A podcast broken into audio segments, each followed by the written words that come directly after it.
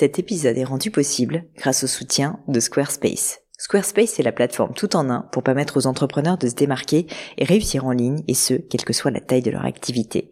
Pourquoi est-ce que j'ai choisi Squarespace comme sponsor du podcast? D'abord parce que je sais qu'ici vous êtes très nombreux à entreprendre, avoir un podcast ou un projet qui nécessite d'être valorisé sur un site web. Et que Squarespace propose des outils vraiment simples d'utilisation pour avoir un site beau, propre et efficace en un minimum de temps. Quelques exemples de fonctionnalités, des templates de sites web personnalisables et adaptatifs pour créer des sites beaux et design en un temps record. L'outil email, le nerf de la guerre pour développer votre activité et communiquer avec vos clients. Ou encore leur outil SEO intégré pour émerger sur Google sans être un produit métier. Alors si vous voulez donner à votre business toutes les chances de se développer, je ne peux que vous recommander d'aller sur le site squarespace.com. En plus, Squarespace vous offre moins 10% sur votre première commande de site web ou de domaine avec le code Pauline. N'hésitez pas et rendez-vous sur squarespace.com, code Pauline.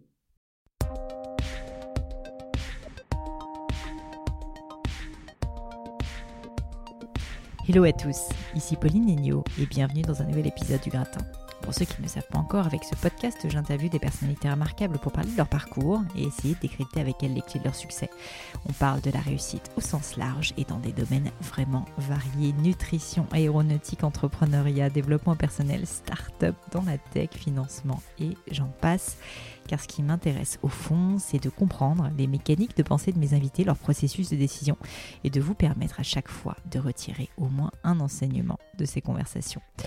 Le podcast se développe de plus en plus grâce à votre soutien et je voulais en profiter pour vous remercier d'être toujours aussi nombreux à suivre mes tribulations, que ce soit sur les réseaux sociaux, le podcast bien sûr, ou encore via la news du gratin. Maintenant aussi via YouTube. Tous mes invités me le disent, presque choqués franchement à quel point la communauté du gratin est bienveillante et positive. Vous pouvez pas savoir comme ça me fait chaud au cœur, comme ça leur fait plaisir aussi quand vous leur laissez des petits messages. Donc continuez à distiller cet état d'esprit autour de vous. Mes invités adorent ça et moi aussi, on adore vos retours. Donc continuez, vraiment un grand, grand merci. Aujourd'hui, je reçois sur le podcast Steve Burgraff, cofondateur des célèbres restaurants Big Fernand et depuis peu du restaurant Polichinelle.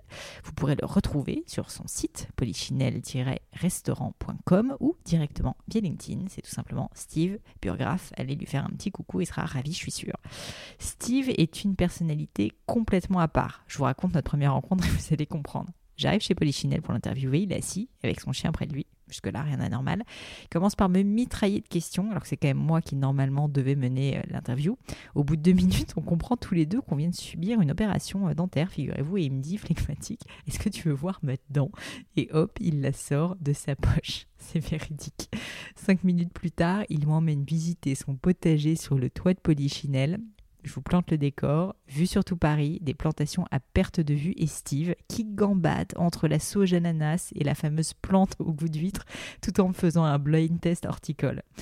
Vous comprendrez que cette interview se devait d'être à son image, surprenante, décalée, audacieuse, et j'ai donc décidé sur le pouce de changer complètement mon plan d'interview pour laisser place à une conversation euh, très spontanée, et je dois admettre un peu déstructurée.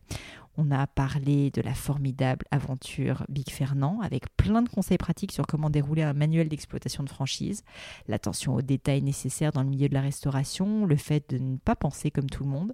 On a enchaîné ensuite sur son nouveau projet, Polichinelle donc, un lieu magnifique situé sur les quais de Seine dans le 15e arrondissement à Paris, un lieu où le légume est roi et où la cuisine est de saison, locale, gourmande, le tout proposé sous forme de buffet. Donc vous comprendrez très différent, on pourrait même dire opposé du concept carnivore de Big Fernand. Et j'ai particulièrement apprécié que Steve avoue que se lancer dans cette nouvelle aventure alors qu'il n'a plus rien à prouver au fond est un risque immense et que même lui, entrepreneur à qui tout réussit, sait ce que c'est d'avoir peur d'échouer. J'espère que cette interview vous plaira. J'ai pour ma part adoré notre conversation avec Steve parce que c'est vraiment un entrepreneur comme je les aime, bosseur, acharné, presque teigneux comme il dit, droit dans ses bottes. Il fait les choses parce qu'elles lui ressemblent et n'essaie pas d'être quelqu'un qu'il n'est pas. Il prend des risques et dit les choses telles qu'elles sont sans se soucier d'être politiquement correct. Un petit détail quand même avant de passer à l'interview, je dois m'excuser car la qualité du son, vous le verrez, est malheureusement nettement moins bonne que d'habitude. L'interview a été réalisée au restaurant Polichinelle justement avec un petit peu de bruit alentour et donc Steve, je pense, a placé son micro assez proche de sa bouche, ce qui explique que le son soit un petit peu saturé. J'ai hésité à publier l'épisode, mais honnêtement, j'ai tellement aimé la conversation que j'ai pas pu me résoudre à ne pas vous partager ça. Donc j'espère que vous ne nous en voudrez pas. Mais je ne vous en dis pas plus et laisse place à ma conversation avec Steve Burgraff. Salut Steve, bienvenue sur le podcast. Bonjour Pauline. Merci de m'accueillir ici euh, au Polichinelle. Alors j'aimerais juste quand même pour les auditeurs faire un petit euh, récap de ce qui s'est passé depuis qu'on s'est rencontrés pour situer un petit peu euh, ton personnage. On a échangé sur le fait qu'on avait chacun perdu une dent il y a peu de temps et tu m'as d'ailleurs montré la tienne et elle est magnifique. Ensuite on est monté voir ton potager et j'aimerais bien que tu m'en parles après parce que c'est un endroit qui est assez féerique. Et là, maintenant, on est en train de commencer cette interview au sein du Polichinelle, donc qui est le nouveau restaurant que tu viens d'ouvrir. Et c'est tout toi, ça, ce genre d'entrée en matière ou pas? Alors, je sais pas si c'est tout moi. Heureusement que je ne perds pas une dent toutes les semaines. Euh, donc, c'est déjà la première, euh, première ça des fait choses. mal. Non, euh, j'aime bien recevoir les gens de manière naturelle. Donc, effectivement, par le plus grand des hasards, j'avais ma dent dans la poche. Donc, je trouvais ça important de te faire partager ceci. Quant au potager, il est quand même impressionnant et il est quand même euh, très beau. Ce potager au-dessus de, effectivement, de ce Mhm. restaurant Polichinelle. Donc, je pense que ça valait le coup d'aller le voir. Écoute, euh, en tout cas, merci de m'accueillir. Je voulais commencer euh, par te parler donc justement de cette nouvelle aventure Polichinelle que tu viens de lancer. Euh, je crois que c'est ouvert il y a moins d'une semaine. C'est déjà un carton. Je, je voulais simplement te demander, en fait, finalement, maintenant tu commences à avoir l'habitude dans la restauration, puisque donc on va en parler après. Tu as, quand même eu un très très grand succès avec Big Fernand. Qu'est-ce qui a fait que tu as voulu euh, complètement changer d'état d'esprit, être euh, très, très éloigné en fait du monde de la franchise, du monde de la restauration, on va dire rapide, taxé sur du plus haut de gamme Et euh, est-ce que tu peux m'expliquer un petit peu quel a été ton processus, tu vois, de décision pour te lancer dans cette nouvelle aventure? Alors d'abord, quand j'ai commencé l'aventure de Polichinelle, ça correspondait aussi à un style de vie. Donc je mange un, moins de viande, très clairement. Donc euh, voilà, je ne sais pas de suivre une tendance, ça correspond en fait à mon style de vie. Mm. Je crois toujours à la- au marketing de la vérité. Marketing de la vérité, c'est quand on, on use des choses euh, qui font partie de son quotidien en fait, et le moins de viande fait partie de mon quotidien. Donc déjà, c'est le pourquoi du euh, pourquoi de Polichinelle. Euh, ensuite, effectivement, c'est un petit peu une nouvelle aventure pour moi parce que là, on est sur la restauration assise, plutôt, euh, plutôt haut de gamme. Euh, donc, c'est aussi un nouveau challenge. Euh, J'avais fait un petit peu le tour avec, euh, avec Big Fernand. Donc, quand on reprend une entreprise, quand on crée une entreprise, c'est aussi parce qu'on a envie de nouveautés. Mm. Je suis toujours à, la, toujours à la recherche de nouveautés. Et c'est vrai que c'est un style un petit peu, un petit peu différent. Donc, euh, je suis en plein apprentissage. Euh, ce qui fait que déjà, je suis plutôt besogneux. Là, je, je- c'est besogneux x2 Ouais. parce que d'abord, c'est une ouverture, donc il y a beaucoup de boulot et j'ai beaucoup de choses à apprendre derrière. Mhm. Le fait que euh, tu viennes finalement du milieu de la restauration, mais pas du milieu de la restauration euh, assise, comme tu dis, tu, dirais que ça a des avantages, des inconvénients? Enfin, est-ce qu'il y a par exemple des choses de Big Fernand que tu as tout de suite voulu répercuter et implémenter dans le cadre de Polichinelle, de l'ouverture de Polichinelle? À l'inverse, est-ce qu'il y a des choses que tu dis il faut que je fasse très différemment? Quelle a été aussi là-dessus euh, tes réflexions? Alors, pas du tout. Quand je redémarre euh, une entreprise ou un restaurant, l'idée c'est de repartir toujours d'idées neuves. Euh, voilà, euh, on peut se servir de son passé, effectivement, euh, c'est une très bonne base qu'on appelle l'expérience.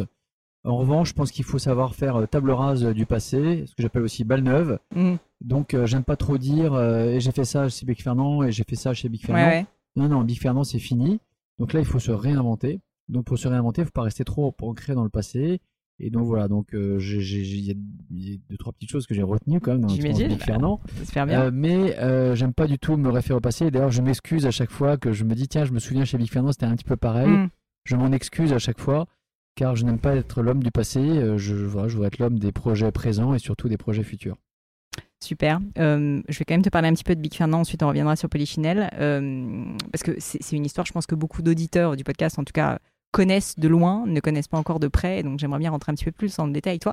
Est-ce que tu peux me rappeler euh, comment tu t'es tombé justement euh, amoureux du concept de, de, de- de Big Fernand? Enfin, comment tu, tu l'as imaginé avec tes associés? Comment est venue l'idée? Et, euh, et qu'est-ce qui a fait que vous êtes lancé alors que tu venais pas particulièrement du secteur de la gastronomie? Et que si je me trompe pas, c'est quand même très concurrentiel euh, et que c'est pas des secteurs faciles. Alors, euh, comment est-ce que l'idée est née? Bah, Comme d'habitude, elle est née euh, dans ma, dans ma tête. Donc, euh, une entreprise, c'est toujours quelque chose qui euh, naît dans sa tête. Et puis après, ça devient un projet. Le projet devient une entreprise.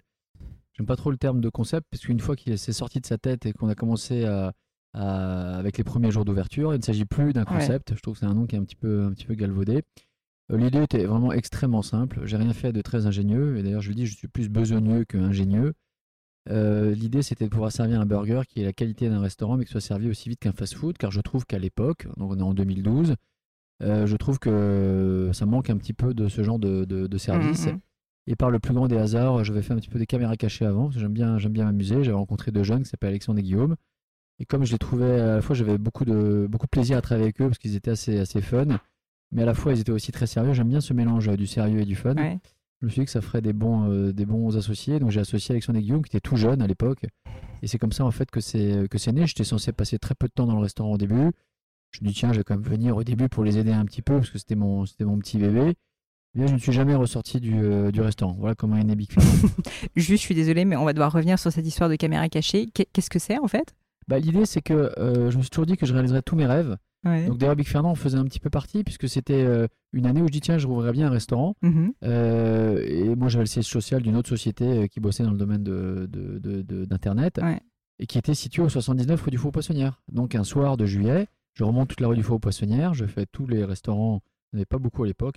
Ouais, à l'époque, c'est autre chose. Hein. Euh, et un à un, je l'ai fait pour savoir s'ils veulent vendre, sachant pas encore très bien ce que je voulais faire. Non, mais je savais que dans mon idée, je voulais ouvrir un restaurant. Et c'est comme ça, en fait, que je me suis retrouvé au 55 rue du Faux Poissonnière pour ouvrir le premier, premier Big Fernand. Mm, mm. Euh, voilà, à l'époque, la rue du Faux Poissonnière, c'était un no man's land. c'est toujours encore un petit peu un no man's land, mais maintenant il y a beaucoup de concepts comme tu ouais, dis. vous avez, vous avez été quand même assez précurseur parce que nous, on a, moi j'ai une boîte aussi, tu sais, je te disais, euh, en joaillerie, nos bureaux sont juste à côté et mm. je, je me rappelle très bien de l'ouverture du premier Big Fernand qui a été complètement euh, précurseur dans cette rue. Et donc voilà, et donc pour revenir aux caméras cachées, ça faisait partie donc des choses que je voulais absolument réaliser. Donc je rassure tes auditeurs et je te rassure toi, Pauline, pour te dire que personne m'a soutenu dans cette belle entreprise puisque je me suis autoproduit. Euh, mais voilà, j'ai un petit peu d'aisance devant, le, devant la caméra. J'adore faire des blagues, comme tu as pu le constater sur le potager. Euh, mais alors, c'était quoi concrètement ces caméras bah, cachées? Concrètement, en fait, on faisait des entretiens euh, totalement bidonnés. Donc, on avait des caméras qui étaient cachées dans des miroirs sans teint. Et puis moi, j'étais le recruteur, bien sûr. Et malheureusement, j'étais pas un recruteur très sérieux. Donc euh, voilà, donc on est parti en délire divers et variés. Avec euh, tes la deux amis. L'histoire veut qu'on a réussi donc à faire euh, une dizaine de montages, plutôt réussis, mais que c'est le hasard qui a voulu ça, mais peut-être c'était prémonitoire. Eh bien, nous n'avons jamais retrouvé les bandes son derrière. Dommage. donc on a pu les écouter une fois, mais après on n'a jamais retrouvé les bandes son, ce qui fait qu'immanquablement j'ai dû me consacrer à, Big Fernand derrière, puisque mon rêve d'acteur devant la caméra cachée. Mais si tu avais eu les son, tu serais peut-être devenu acteur. Peut-être. Quelquefois, ça aurait été une grande perte. c'est des, détails. Mais j'ai pas dit mon dernier mot encore. J'aime toujours ça les caméras cachées. Écoute, bah, je t'aiderai sur l'audio alors. Euh, sur, euh, sur Big Ferdinand, donc tu te lances avec ces deux associés. Ce que je trouve hyper intéressant dans ce que tu me disais, c'est que bah, finalement, tu m'as même pas parlé de compétences, mais tu m'as parlé de vous entendiez bien, c'est des gens qui rigolaient, donc plus d'un état d'esprit. Est-ce que tu peux quand même m'expliquer comment vous êtes un peu répartis les rôles et qu'est-ce qui était important pour toi justement dans cette association? Euh, D'abord, tout le monde le sait, mais euh, une entreprise en fait euh, naît en fait avec euh, une avec une, idée, mais en fait l'idée n'est rien évidemment sans les équipes qui déploient mm. ces, idées. Donc le caractère humain pour moi est fondamental, ça va même au-delà de l'entreprise. J'attache une importance très très très très grande à l'humain et je dois dire que je suis très touché par les gens qui font preuve de bienveillance et qui sont gentils. Et pour moi c'est le critère d'embauche numéro un. Euh, je, me plais, je me plais à le dire de temps en temps, la gentillesse est un accélérateur de business, quelque chose qu'on n'enseigne pas dans les écoles. Mais quand euh, on s'entoure de gens euh, qui sont gentils, qui sont bienveillants, en fait, ça nous permet de faire passer les messages déjà beaucoup plus facilement. Et ça donne une telle énergie dans une équipe que très souvent, cela va au-delà des compétences. Donc les compétences, il en faut, c'est indéniable. Mais ce n'est pas le critère numéro un pour moi d'embauche. Mmh Car si la personne est gentille, volontaire, les compétences en fait s'acquièrent. A contrario, si fondamentalement la personne n'est pas bonne, elle a beau avoir fait les études qu'elle veut, elle a beau avoir le niveau d'intelligence qu'elle veut, on ne change vraiment pas les gens qui, euh, enfin la manière dont ils, se, sont réellement. Donc voilà, donc pour moi effectivement c'est un critère euh, très important et, c'est un des critères euh, qui fait que Alexandre et, et Guillaume sont devenus euh, mes, euh, mes, co, mhm. cofondateurs. Et ça, tu le sens? Enfin, là, je te pose des, des questions euh, même de, conseils d'entrepreneurs, entrepreneurs. Tu, tu, le sens, tu le sens comment en fait cette bienveillance, cette gentillesse? Parce que je suis évidemment complètement d'accord et, et, surtout, enfin, c'est une grande chance que tu arrives à t'entourer et, que tu aies cette compétence de réussir justement à déceler ça. C'est pas si évident. Euh, Est-ce que tu as des, je sais pas, une antenne, euh, des, des, des questions que tu poses, quelque chose pour réussir à Non, j'ai pas, pas une équipe euh, qui m'aide à filtrer les gens gentils et pas gentils. Non, alors je, je fonctionne beaucoup, euh, beaucoup à l'instinct. Euh, et comme j'accorde beaucoup d'importance à ceci et depuis très longtemps, euh, finalement c'est devenu euh, quelque chose d'assez euh, Mm. assez facile en fait pour moi. Comme je dis, j'ai pas beaucoup de, de qualités parce que je suis plus euh, quelqu'un euh, de, de besogneux. Euh, en revanche, je suis quelqu'un d'assez instinctif et euh, il me faut pas longtemps pour euh, déceler, euh, déceler les bonnes et les mauvaises personnes. Donc voilà, je crois que je suis un petit peu aidé, un petit peu aidé par ça. On peut se tromper de temps en temps, Ouais, mais, en général, j'ai sens un bon. Ouais. Euh, Une de mes grandes fiertés, c'est qu'avec tous les salariés que j'ai eu chez Big Fernand et j'ai eu d'autres entreprises par le passé, Ouais. euh, je n'ai jamais eu un prud'homme. Jamais. Ce qui, euh, ce qui assez éloquent. Ouais, euh, ce qui montre que ton flair est, est plutôt, plutôt très bon. Et alors, comment vous étiez répartis les rôles justement avec tes associés? Toi plutôt peut-être sur la partie justement humaine et eux sur euh, développement, enfin, ou sur les, la gestion des opérations? Alors eux, ils faisaient tout et moi, je faisais rien. Euh, Mais t'as dit que t'étais besogneux. Ah zut, j'ai dit, ah oui. Alors euh, non, effectivement, euh, au début, tout le monde fait tout.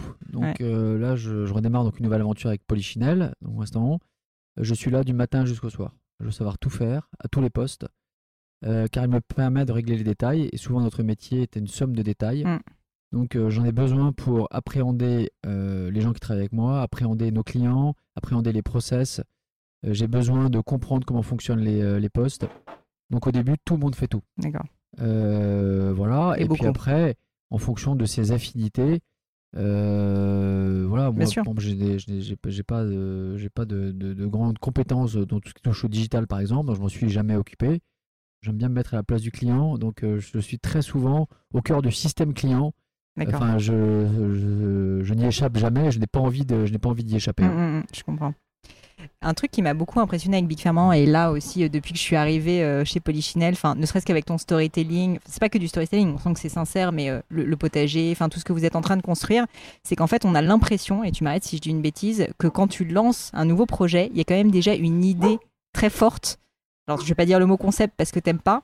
Il y a ton petit chien qui fait des petits aboiements, mais il est mignon comme tout, t'inquiète pas. En fait, t'as une comme une plateforme de marque, tu vois, comme un concept. Euh, avec Big Fernand, bah, donc tu l'as dit en quelques mots, euh, rendre le, hamburger euh, français haut de gamme accessible à des personnes qui sont pas forcément en restaurant. Là, avec Polichinelle, donc bah, tu vas m'expliquer d'ailleurs. Mais, mais ce que je veux dire, c'est que j'ai l'impression qu'il y a vraiment voilà, un invariant commun, une plateforme de marque très forte dès le début. Est-ce que tu peux m'expliquer, euh, parce qu'il y a beaucoup de futurs entrepreneurs qui se lancent ou d'entrepreneurs, justement quand, quand, quand tu démarres une nouvelle idée, à quel point est-ce qu'elle est déjà ficelée dans ta tête avec tes associés? Alors, Quelle est votre euh, base de départ? Alors c'est toujours assez avancé dans ma tête, donc voilà, parce que j'aime euh, les éléments euh, de différenciation, c'est un élément fondamental, quel que soit le business dans lequel on se lance, il faut penser justement à cet élément de différenciation, et il faut toujours penser à cet élément de différenciation vu du côté client. Donc ça c'est déjà la règle de base, et personne n'y échappe. Qu'on Mm. fabrique des savons, des boulons, de la joaillerie, ou euh, qu'on ait un restaurant, euh, un restaurant sans viande, sans poisson, comme, comme chez nous. Donc ça c'est déjà la première des choses. Après, à la réalité, je n'aime pas trop euh, donner une image au départ. Celui et celle qui vont donner l'image sont les clients. D'accord, Et, et j'insiste là-dessus, hyper intéressant. euh, car le, tout l'univers qui existe autour du, euh, de l'entreprise et du projet, et ou du restaurant par Mm, exemple, mm, mm. euh, j'insiste pour laisser parler les clients et que euh, cette image ressemble à ce qu'ils qu'ils attendent en fait du, du produit. Mm, mm. Donc euh, il faut surtout pas rester figé là-dedans. C'est super d'avoir des convictions au départ. Donc je suis pour effectivement choisir une voie, une direction. Euh, quand la direction est très très mauvaise, c'est qu'on s'est carrément planté sur le- la boîte. Mais quand il s'agit de réadapter, pour moi le, le curseur qui, euh, enfin ceux qui adaptent, ce sont Les les, clients. ce sont les clients. Tu aurais des exemples d'un moment où ça serait passé, que ce soit dans le cadre de Polichinelle, dans une autre de tes aventures ou avec Big Fernand? Bah, Polichinelle, c'est un petit peu trop récent parce Ouais, ça, vient correspond pas à ce que je t'ai dit. On l'a ouvert il y a une semaine. Mais je vais prendre Big Fernand. Ouais. Euh, une fois, par le plus grand des hasards, on a utilisé le terme de. Ouais. Euh, les clients euh, finissaient par dire toujours hamburger, hamburger.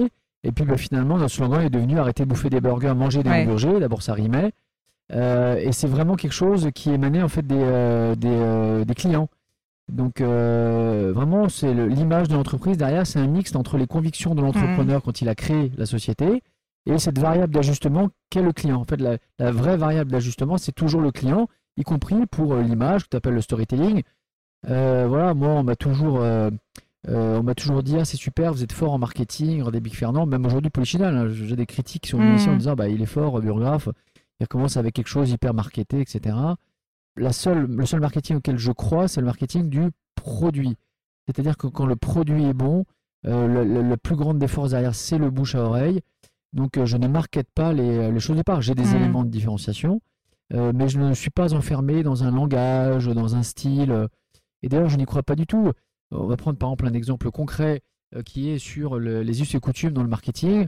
moi, j'aime bien rigoler dans la vie, donc de fait, quand je parle de mon entreprise ou quand je parle à mes clients, j'essaie toujours de le faire un petit peu sur le ton de la rigolade parce que c'est mon style, c'est moi, c'est réellement mmh. moi. Maintenant, on a vu que euh, aujourd'hui le marketing de la blagounette euh, a été poussé à outrance. Et d'ailleurs, je l'ai vu, donc quand on formait les gens euh, chez nous à l'époque chez Big Fernand, et je vais aussi le faire chez Paul Chinel. J'aime bien quand ils ont un style décontracté, ils peuvent être très mmh. drôles, ça me, vraiment ça m'intéresse vis-à-vis du client. Mais des gens qui naturellement ne peuvent pas le faire. Et on leur demande plutôt, à défaut, donc de rester naturel. voilà, donc je, crois aussi beaucoup à ces choses naturelles. Et donc ce marketing de la blagounette, pour moi, est devenu, est devenu trop, trop poussé. Et finalement, il y a des gens euh, qui se disent ah, euh, nous, notre style, c'est drôle et impertinent. Oui, bah, il y a plus de différenciation. Quand on dit je suis mm. drôle et impertinent, déjà, on ne l'est pas. Ah. Pour commencer. c'est sûr. C'est sûr. C'est vraiment le, début. Celui qui est vraiment drôle, il le dit jamais. Mm. Donc, euh, c'était important. C'est important. Enfin, je pense que tu le fais de manière spontanée, naturelle. J'ai l'impression et que surtout ça te correspond. Mais le fait de, j'ai l'impression qu'il y a quand même une notion de différenciation, parce que c'est vrai qu'à l'époque, quand vous avez lancé Big Fernand, le fait d'être drôle et impertinent dans le secteur euh, de la restauration, c'était complètement nouveau. Maintenant, ça l'est beaucoup moins. Et donc, d'ailleurs, vous l'êtes moins avec Polichinelle. Comment tu fais concrètement pour euh, sentir ces tendances, sentir euh, est-ce que c'est juste naturel? Est-ce que tu c'est quelque chose qui est important pour toi justement? Non, c'est vraiment naturel. effectivement, quand j'ai démarré Big Fernand, moi j'avais une boîte qui faisait du B2B, donc pas, pas, toujours les trucs les plus marrants, qui étaient entre Internet et l'immobilier. D'être au contact des, euh, clients, ça m'a vraiment, euh, d'abord ça m'a énormément plu et ça m'a permis vraiment de, de, me lâcher entre guillemets et de vivre comme j'aime vivre. Mm. Même quand je faisais du B2B euh, entre guillemets, j'étais un petit peu mis un petit peu à part parce que je restais de manière, enfin je restais très très naturel. Quand on est très naturel avec le client, tout passe. Mes premières journées que j'ai fait chez Big Fernand avec les clients, on les a fait, on était tous en peignoir dans le restaurant. on était à poil sous nos peignoirs. Euh, voilà, on a fait une, journée qui s'appelait euh, ouais, nature. On a fait une journée qui s'appelait euh, la rentrée ça fait chier parce que c'était le mois de septembre et on avait organisé une journée où les clients avaient le droit de nous insulter et les plus belles insultes, bon passer leur commande donc, et les plus belles insultes étaient récompensées donc de, déjeuner et de dîner gratuit mm. pour que les gens puissent se défouler sur nous. Voilà, je trouvais ça naturel, mais tu vois, Polichinelle dans un style différent, donc j'essaie de chercher le style de mm. Polichinelle. Je ne fais pas de copier-coller. J'y crois pas du tout et je veux dire que c'est une des choses qui me déplaît le plus dans la, période actuelle. C'est assez général ce que je vais dire, mais ça porte aussi sur la vie des entreprises et l'économie. Euh, la vie est une diversité. Il faut que les gens restent différents. Mm. Euh, il y a des gens qui sont sérieux, il y a des gens qui sont, il y a des gens qui sont drôles, il y a des gens qui sont naturels, il y a des gens qui le sont moins. Eh bien, il faut que tous ces gens coexistent. Et je n'aime pas ce système de bande sardine où euh, on considère qu'il faut se suivre les uns les uns les autres. Mm. Donc voilà, donc Polichinelle pour l'instant, euh, il n'y a pas encore de style de style client. Défini, tu vas le mais voir. Ça, mais ça viendra. On essaie déjà de faire des bonnes choses chez Polichinelle. Je crois qu'on a fait un beau restaurant. On a des vrais éléments de, de différenciation avec notamment notre potager sur le toit et notre système de buffet. Voilà, mais après c'est des choses qui, qui évoluent. Mais vraiment, soyez naturel parce que naturel, ça permet toujours d'aller loin. C'est mm. comme un couple ensemble lorsqu'ils se lorsqu'ils se rencontrent. S'ils n'ont pas cette euh, cette, euh, cette fibre du naturel, euh, ça ne peut pas perdurer dans le temps en fait. en fait, on finit toujours par être attrapé par, par qui on est. Bien sûr. Et donc voilà, et c'est vrai aussi dans la vie des entreprises. Et mm. en plus, c'est quelque chose qui touche énormément les clients. Quand on le fait de manière naturelle, et quand vous arrivez à toucher la corde sensible des, des clients, je leur dis quand vous le faites naturellement, parce que vous êtes comme ça, bah, croyez-moi, c'est assez, assez marquant en fait pour, les, mm, mm, pour les clients. donc voilà. Bah, tu me disais en plus, euh, et ça, ça, me marque un petit peu, euh, que, que tu étais très au contact des clients. Là, on le voit, tu es dans ton restaurant. Chez Big Fernand, j'imagine que tu étais aussi au restaurant, tu étais au contact du client.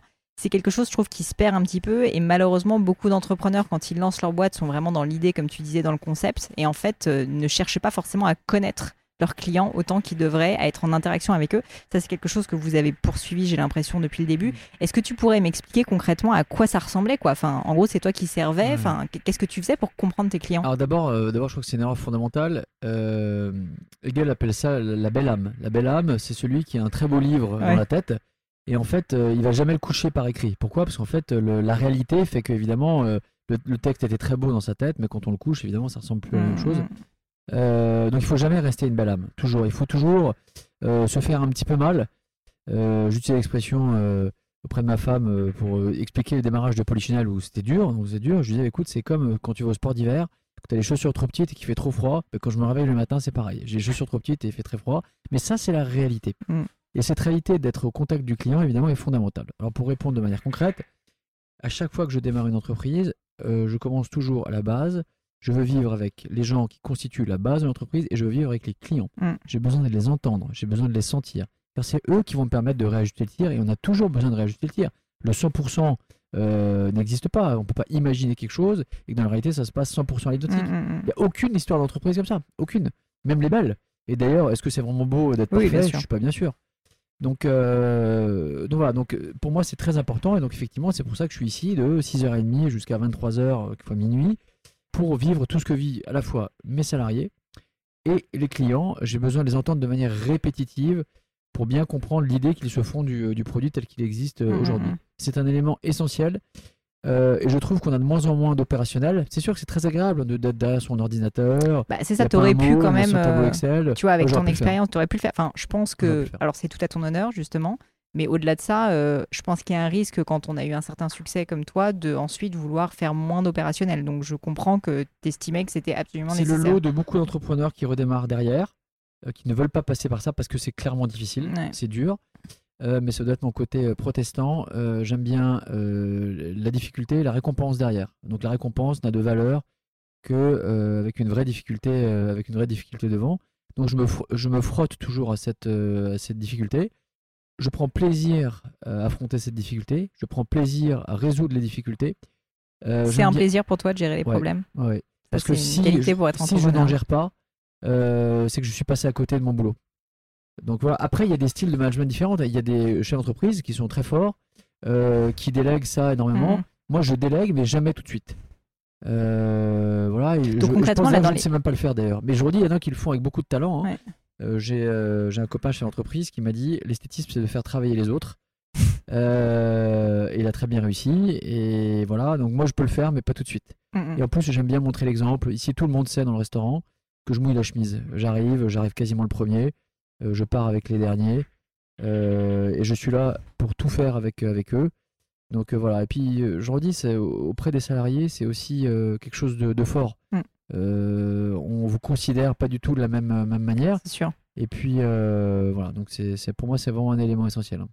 Est-ce que euh, c'est une question un peu indiscrète, mais est-ce que tu as eu un peu peur quand même de te relancer dans une nouvelle aventure? Parce que tu as eu beaucoup de succès, tu as eu plein de boîtes. Enfin, moi à ta place, je t'avoue que j'aurais pas fait la fière. très et j'ai toujours. j'ai une boule au ventre. C'est-à-dire que j'ai très peur de l'échec.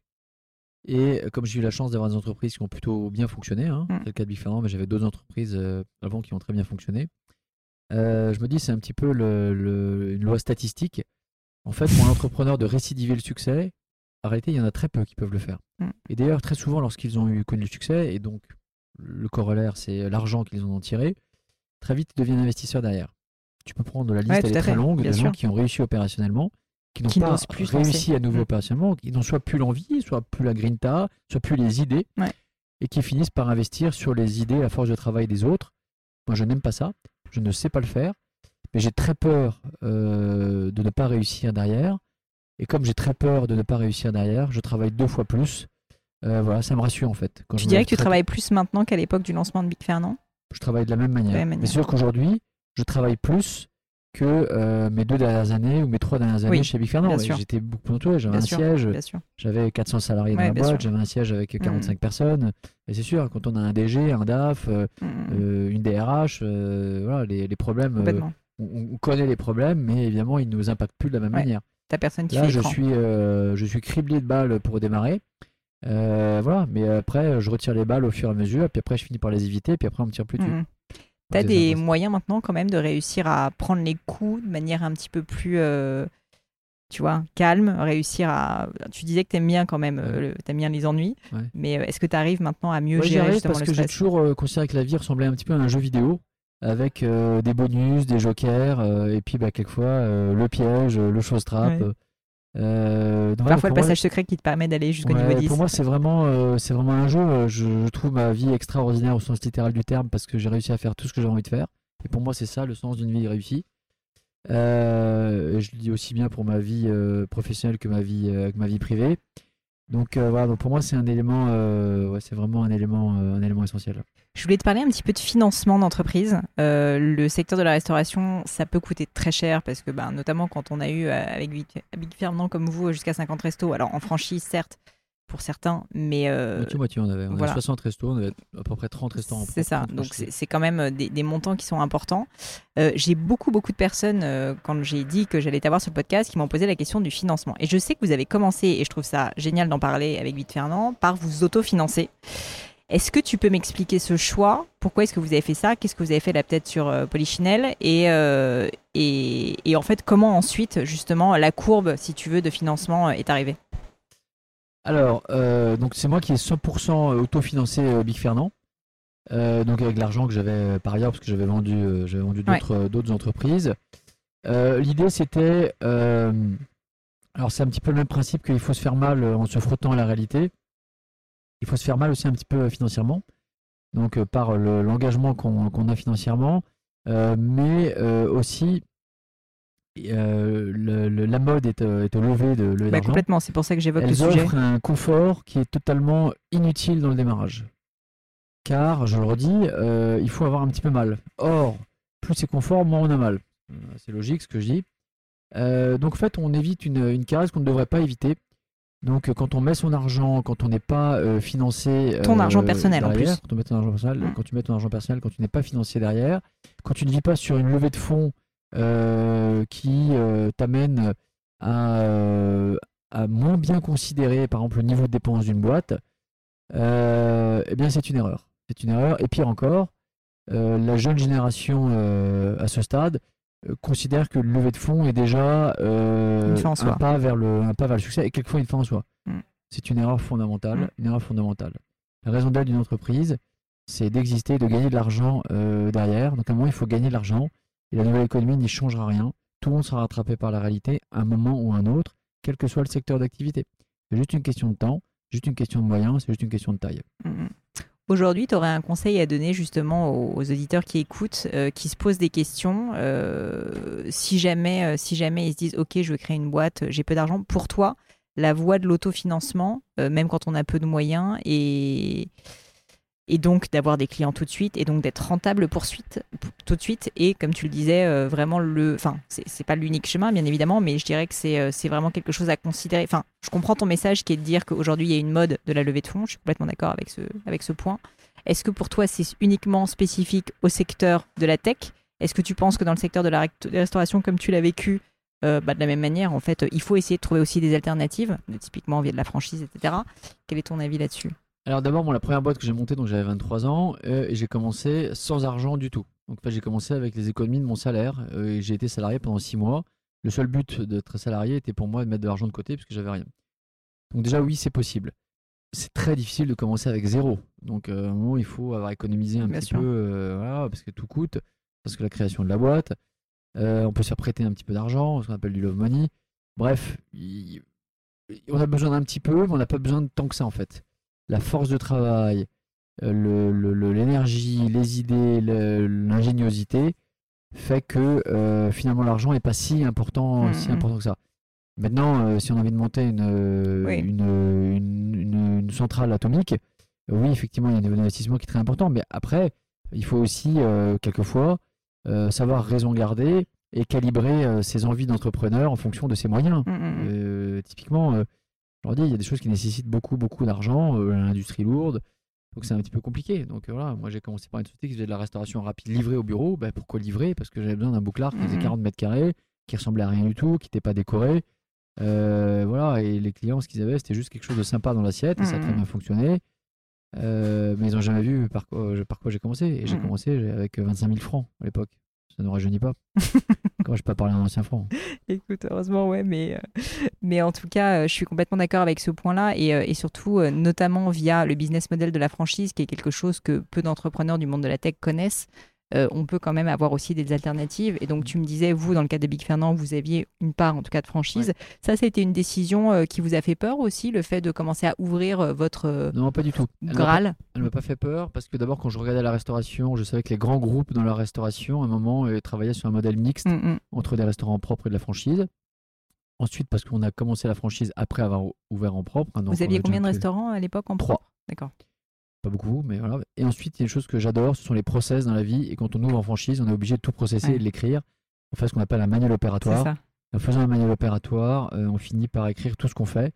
Et voilà, j'aime toujours, moi, euh, j'aime bien me comporter comme un artisan, mais il y a le côté industriel derrière que j'aime bien.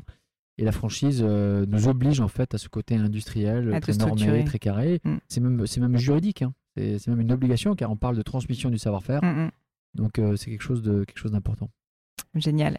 Écoute, pour, euh, pour terminer l'interview, j'aime bien euh, te poser des questions un petit peu plus personnelles, euh, si ça te dérange pas. Après l'histoire de la dent, est-ce que tu as d'autres choses à voir? Oui, tout à fait. Bah, justement, alors on va parler de moments un petit peu difficiles, si ça te va. Ouais. Tu m'as parlé, bah, donc là, de ta crainte quand même, parce que complètement légitime avec l'ouverture de Polichinelle. Mais au-delà de ça, est-ce qu'il y a eu des grands moments qui étaient soit des grands échecs, soit des grands moments de doute, ou des grands moments difficiles dans ta carrière, que ce soit via Big Fernand ou autre Tu tu parles pourrais de- me de parler ma vie professionnelle, donc ma vie Ça peut être personnel aussi, des moments en fait que tu accepterais de partager juste parce qu'en fait ils t'ont appris quelque chose aussi euh, et que tu pourrais partager à l'audience? Ouais, bah dans ma vie perso, euh, oui. euh, ouais, dans ma vie perso, ouais. Moi, j'ai perdu mon beau-frère il y a il y a 7 ans, qui j'étais, Très proche. très proche.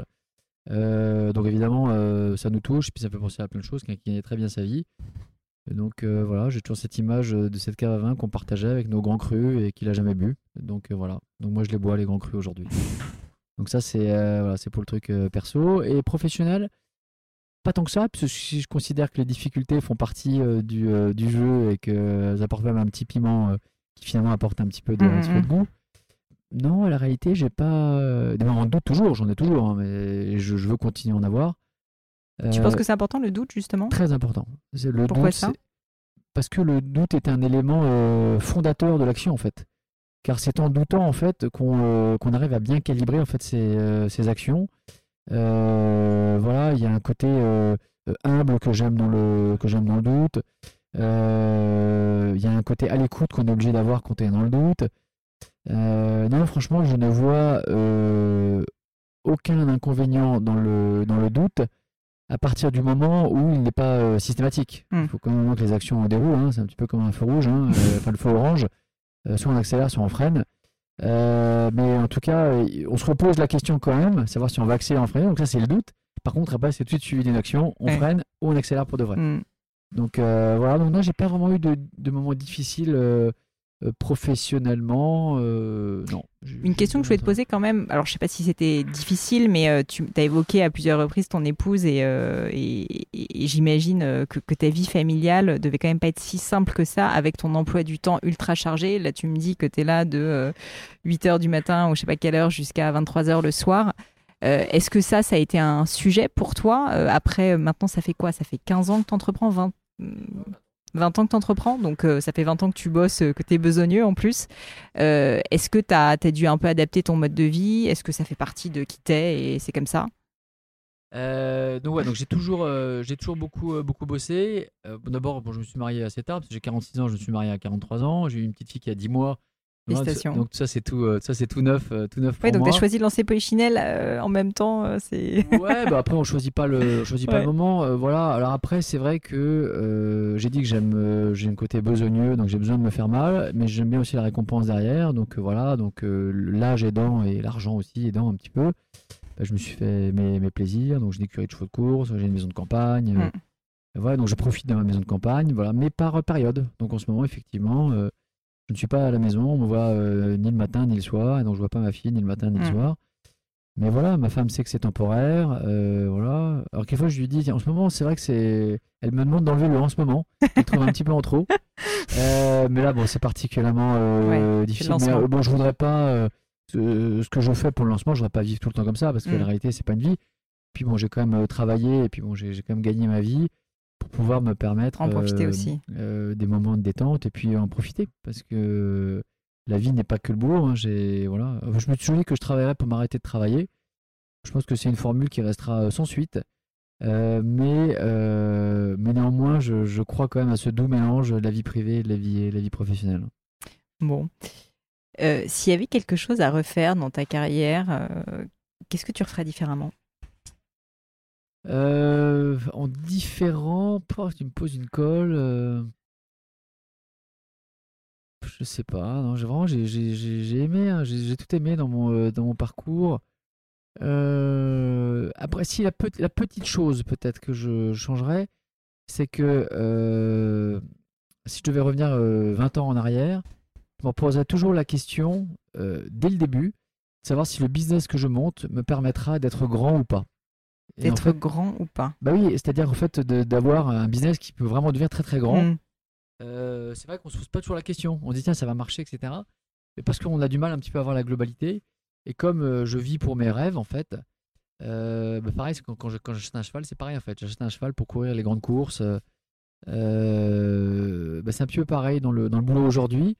Donc euh, j'aurais beaucoup voulu avoir cet état d'esprit euh, dès l'âge de 20 ans. Mm.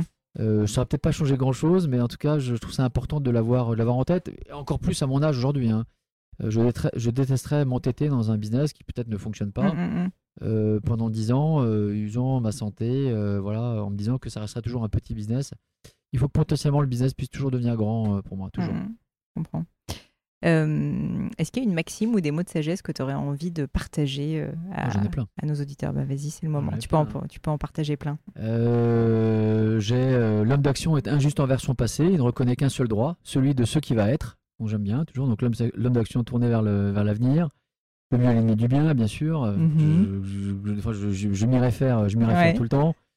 Euh, je ne me viens pas tout en tête, mais j'en ai, j'en ai quelques-unes. T'en as un paquet Je ne me répète pas tous les, J'en fais pas tous les matins, mais, euh, euh, voilà, ça fait partie du petit, euh, des petits leitmotifs qui, qui, qui, reviennent en fait. ça marche. encore quelques petites questions. Est-ce que tu peux me parler d'une de tes plus grandes peurs et de comment tu l'as surmontée? Pareil, ça peut être au niveau perso, ça peut être au niveau pro. Euh, quelque chose vraiment où tu avais une crainte, alors peut-être de lancer justement ce restaurant, mais euh, une crainte que tu aurais eue et, que tu as finalement réussi à surmonter Mais tu l'as dit, je pense que euh, à ce jour, c'est une de mes plus grandes craintes, puisque je sais que récidiver le succès, c'est très compliqué. Et comme je n'ai pas envie de rester que l'homme de Big Fernand, aujourd'hui, la plus grosse des peurs que j'ai, et, c'est assez étrange d'ailleurs, parce que j'ai quand même des entreprises qui ont réussi par le passé, ah donc on se sent toujours un petit peu à l'abri. Euh, parce que je suis plus à l'abri qu'avant, je me sens plus en danger en fait. Mm, mm. Euh, voilà, il y une part psychologique euh, là-dedans. Mais non, non, je, ne crois pas avoir plus craint l'échec qu'aujourd'hui, qu'à ce jour. Mm, je comprends. Et, pour justement euh, pallier euh, à, cette, euh, à cette crainte, enfin, tu t'es lancé et on voit que tu travailles énormément et que tu adoptes toujours ce style besogneux.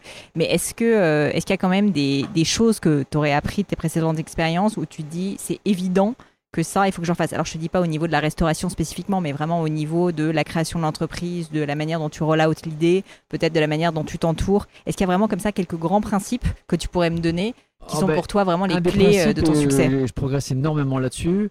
C'est d'arriver justement à dédramatiser les problèmes. C'est-à-dire qu'à un moment, il faut que les problèmes glissent sur soi et c'est très important pour bien avancer. Euh, parce que voilà, comme je suis très perfectionniste et je suis soucieux du détail, de fait, quand vous ouvrez une entreprise, quelle qu'elle soit, c'est vrai aussi, le cas, c'est le cas de Polichinelle aussi, très concrètement, on peut très vite être encombré par ces détails. Et on finit par se dire, ah, ça, ça va pas, ça va pas, et la liste est très longue, et elle nous permet de, enfin, elle nous empêche d'avancer. Donc ça, c'est quelque chose que j'ai appris en fait avec le, avec le temps, à complètement euh, prendre de la hauteur sur les, euh, les, problèmes. Donc je les vis pleinement, pleine face. Mm, mm. Mais par contre, euh, j'arrive très bien à les, je mâche les problèmes en fait. Et comment est-ce que tu arrives à doser entre il faut que ça soit il faut que ça soit parfait parce que bah, j'ai une certaine exigence pour la qualité de mon produit et en même temps il faut que ça glisse sur moi. Quel est le dosage, tu vois, l'arbitrage que tu fais? Le dosage, c'est quand tu es arrivé à du presque parfait et tu sais que ça ne sera jamais parfait. et en l'occurrence, c'est la différence entre l'artisan et l'industriel.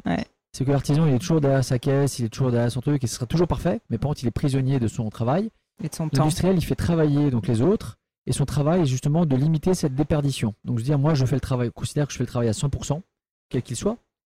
Euh, mais que celui qui va le faire derrière moi le fera plutôt à 98 ou 97. Le travail de l'entrepreneur derrière, c'est de pouvoir limiter cette déperdition justement à 97, 98%, sachant que celui qui est à 90% le passera à quelqu'un d'autre qui travaillera à 95%. Mm. Si je, je lâche trop dessus, évidemment ça ne, ça ne fonctionne pas. Donc ça c'est quelque chose aussi que j'ai appris en fait avec, euh, avec, euh, avec le temps. Donc j'accepte l'imperfection, mais de manière mesurée, parce que en fait sinon on peut pas se, on peut pas se développer. Mm, mm. Tu dirais que les, les plus gros challenges qui sont devant toi là avec cette nouvelle aventure, euh, ça serait quoi? Mon plus gros challenge, c'est euh, de faire oublier que j'étais un vendeur de viande et qu'aujourd'hui je vends des. C'est euh, vrai que je j'y pas pensé, mais cuisine que de, que de légumes. euh, que j'arrive à insuffler un style totalement différent de, de Big Fernand. Euh, voilà, j'aimerais qu'on puisse reconnaître des qualités à Polichinelle, non pas, non pas ma, ma petite personne, mais des qualités à Polichinelle qui sont très éloignées de tout ce que j'ai fait euh, par ailleurs. Comme je l'ai dit, la vie est une diversité. La Polichinelle est différente de Big Fernand, Big Fernand est différent de Polichinelle. Euh, voilà, donc ça c'est mon grand challenge. Je serais très fier de, je serais très fier de ça. Bah écoute, je te souhaite du succès pour ça. La, la dernière euh, question que j'aime bien poser dans le podcast, c'est euh, les livres qui t'ont particulièrement marqué, qui t'ont inspiré, peut-être que tu as aussi recommandé autour de toi. Est-ce que tu pourrais m'en parler, m'expliquer pourquoi? Bien sûr, je ne lis quasiment jamais de livres, donc euh, je suis. euh, Ça peut être des films, hein, ça peut être autre non, chose aussi, je- si je- veux. non plus, j'ai pas, j'ai pas beaucoup de. D'accord, t'as pas, beaucoup de temps. Non, après si je parle de mes films, références, ça fait peur, euh, à tout le monde. Bah ouais, vas-y, ouais. là tu me titilles. Ah ouais, ça va de la comédie, euh, ça peut être un. J'aime bien Polly et moi, tiens, euh, c'est mes films que j'adore, que je rigole toujours beaucoup devant. Ouais, je regarde bien. les cochonneries. Là, tu vois. Mais des, euh, des livres, hein, je suis pas, euh, je suis pas du tout un grand, un grand lecteur. Par contre, je suis un grand lecteur de, de presse et de presse économique. D'accord. Donc voilà, depuis que je suis gosse, je lis les échos. À l'époque, je lisais une revue qui s'appelait La Vie française, donc j'adorais déjà la vie des entrepreneurs. C'était mes idoles déjà à l'époque quand j'étais gosse. Euh, donc voilà, donc moi ma lecture euh, bah, qui me prend beaucoup de temps, c'est bah, mes chevaux. Donc je lis mon jour de galop euh, tous les jours, ça prend beaucoup de temps. Mm. Je suis tout ce qui concerne l'élevage, les courses, les échos que je lis quasiment tous les jours, les grandes revues professionnelles pour me tenir au courant de ce qui se passe dans la restauration. Voilà, la Gazette Dro parce que j'adore chiner, j'adore aller, j'adore aller à Dro. Donc en fait, je suis très occupé. bon, déjà, je suis très occupé tout court, et quand j'ai un petit peu de temps pour lire, ça tourne toujours autour des chevaux ou autour de mes passions derrière. Donc je lis très peu de Mhm. livres. Je me souviens même plus d'un livre que j'ai lu. Euh, ça date d'il y a très longtemps, donc, voilà, donc j'ai pas le temps tout simplement. Aucun souci, aucun souci. C'est vrai qu'on n'a pas du tout parlé de ta passion des chevaux, alors que j'avais lu ça. Oui. Euh, alors une dernière dernière question cette fois quand même là-dessus parce que ça me passionne. Tu t'arrives à y consacrer quand même un petit peu de temps, oui. Bah, par période, en ce moment non, parce qu'en ce moment je consacre tout mon temps à Polichinelle. Euh, Mais donc tu acceptes comme ça de, de garder euh, de, de- de- des, plages complètement extérieures à ton business, mais tu les gardes pour des périodes euh, Ouais. dédiées quoi. Bah, D'abord, il le faut Mm. pour commencer. C'est une passion, c'est une passion business aussi. hein. J'en achète, j'en revends Mm. des chevaux. Voilà, j'aime bien toujours faire le petit commerçant. hein. Euh, voilà, mais je me suis passionné. J'ai acheté mes premiers chevaux il y a, il y a 5 ans. Et bah, comme j'aime bien les détails, je suis un petit peu perfectionniste, euh, je m'y suis mis à fond. Donc je lis tous les jours. Je connais les pédigrés, les étalons. Je fais les ventes euh, en France, en Angleterre. Je pars aux États-Unis au mois de novembre à Kinland. Euh, en fait, j'adore avoir plusieurs vies dans ma vie. En fait, euh, quelquefois les gens le savent pas, mais quand ils me voient aux chevaux, ils peuvent peut-être avoir quelquefois l'impression, alors ils savent que j'ai eu Big Fernand, mais euh, quand on me voit comme ça, on pourrait croire que je consacre tout mon temps aux chevaux. Mais on pourrait Mhm. croire aussi que je consacre tout mon temps à Polichinelle. Mais j'ai aussi une autre boîte qui s'appelle Cul de Cochon, qui fait des charcuteries sans nitrite, où je passe aussi beaucoup de temps là-bas. Et je suis grand donateur et ambassadeur pour Gustave Roussy. Je passe beaucoup de temps aussi avec Mhm. eux pour l'Institut de recherche contre le cancer. En fait, j'aime bien avoir plusieurs vies dans ma vie. C'est pour ça en fait, que je suis toujours pressé. Je suis toujours pressé parce que je vais toujours tout faire en même temps. Donc voilà, comme les journées donc euh, 24 heures, accessoirement, euh, j'aime passer du temps aussi avec ma femme, ma fille. Bien quand tu décomposes, tu verras que les journées sont courtes. Donc euh, voilà, c'est le plusieurs vies, euh, plusieurs vies dans la vie euh, qui fait qu'en fait euh, j'aime plein de choses à côté et les chevaux évidemment en fait partie. euh. Et tu dirais que euh, tous ces projets, cette, euh, cette boulimie de projet justement, appellent plus d'énergie? Ou euh, tu sens que ça commence à te peser un petit peu? J'ai l'impression que c'est plutôt euh, boulimie d'énergie. Ouais, boulimie d'énergie, euh, fois je suis fatigué quand même. hein. Et euh, je- quelquefois je fatigue ma femme. Tu aussi. dors un peu quand même? Euh, bah, je dors pas beaucoup en fait. Euh, fois je fatigue ma femme aussi, une fois je crevé, elle me dit je suis claqué. Euh, donc euh, voilà, mais je me sens. alors ça, on l'a pas dit, mais euh, tu aurais pu me poser comme question, Pauline, Vas-y, bah, justement, j'allais te demander quelle question est-ce que je ne t'ai pas posée qu'il aurait fallu que je te pose pour entreprendre? Et je dois dire que j'ai adoré mon âge pour entreprendre. Bon, j'ai commencé très jeune, Ouais. aujourd'hui je me pose plus la question, je serai toujours entrepreneur. Euh, mais j'ai adoré l'âge où j'ai entrepris euh, Big Fernand, j'avais 39 ans. Pourquoi? Car je me sentais très fort de mon âge. C'est sympa d'avoir son âge comme un allié, car j'avais à la fois l'expérience, à 39 ans, un petit peu, euh, quand même pas mal, parce que j'ai commencé à 22 ans, Mm, mm, mm. et la fougue. Et quand tu mélanges les deux, en fait, c'est comme si tu mélangeais euh, le corps et l'esprit. Euh, et le corps et l'esprit, quand ça fonctionne bien, ça fait mal. Et, La euh, preuve. Ouais, et très clairement, alors aujourd'hui encore, je me sens euh, peut-être à tort, mais je, bon, l'expérience je l'ai et je me sens encore la fougue. Donc, et d'ailleurs, euh, je n'aimerais pas ne plus voir cette fougue. Mm, mm. Euh, je voudrais que les heures glissent sur moi. C'est vrai que c'est quelquefois un petit peu plus dur, hein, c'est une réalité. Mais je n'aime pas me le dire et voilà donc je continue à beaucoup à beaucoup à beaucoup travailler néanmoins. Donc, fort de cet âge, euh, je trouve que autour de la quarantaine, c'est un super âge pour entreprendre Complètement. avec un bémol, un bémol, c'est qu'à 40 ans, j'ai euh, lancé Big Fernand alors que j'étais déjà entrepreneur.